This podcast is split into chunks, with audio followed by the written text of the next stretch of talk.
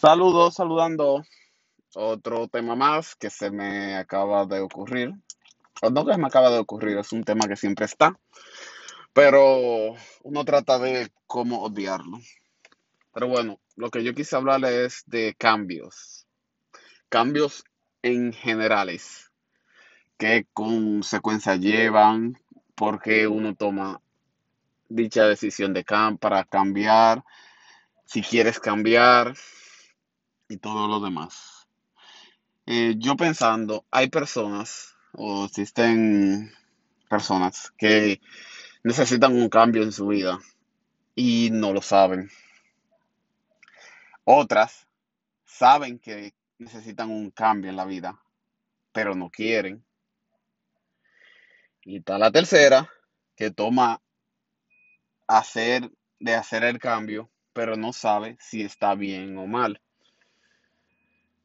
Eh, hay cambios que uno debería hacer, aunque no quiera.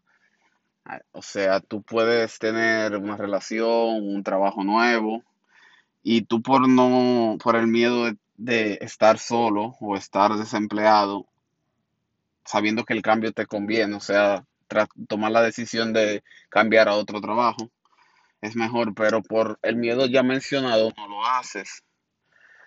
Hay cambios tantos buenos como malos. Normalmente uno entiende que hacen que hace cambios buenos para su vida. Por eso para muchos o para la sociedad es bueno que tú eh, pidas la opinión del cambio que tú quieres realizar. Uno tiene que tomar en cuenta los pros y los contras, porque no todo es bueno ni no todo es malo. Las cosas que uno hace, las decisiones que uno toma, que hacen un cambio en su vida, uno tiene que pensarla muy bien, porque conllevan una disciplina, un compromiso y muchas cosas más.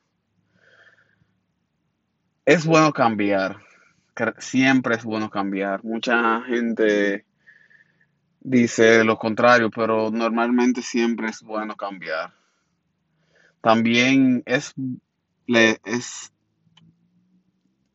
excelente uno tomarse el riesgo a cambiar. O sea, yo a las personas que me escuchan les exhorto a cambiar su método de vida si es malo, porque si es bueno no hay necesidad de cambiar su trabajo si le conviene otro, su forma de ser, su relación si es mala, su forma de dirigirse hacia la persona, etcétera, etcétera. O sea, la idea es que cambien, cambien para mejor, que no se estanquen, que no se queden en la área de confort por hay que oye razón, sino que cambien.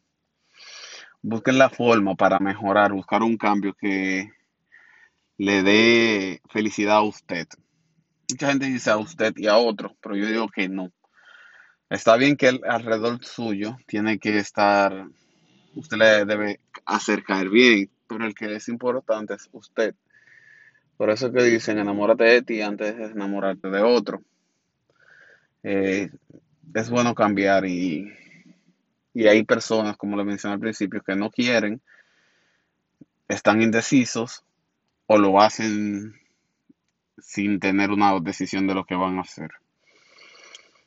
Cambien, pero cambien para mejor.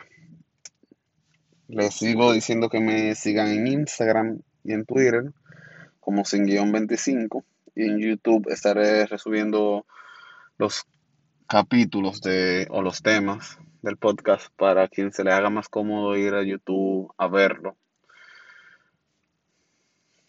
Que tengan buen día buenas noches o buena mañana cuando escuchen esto. Saludos.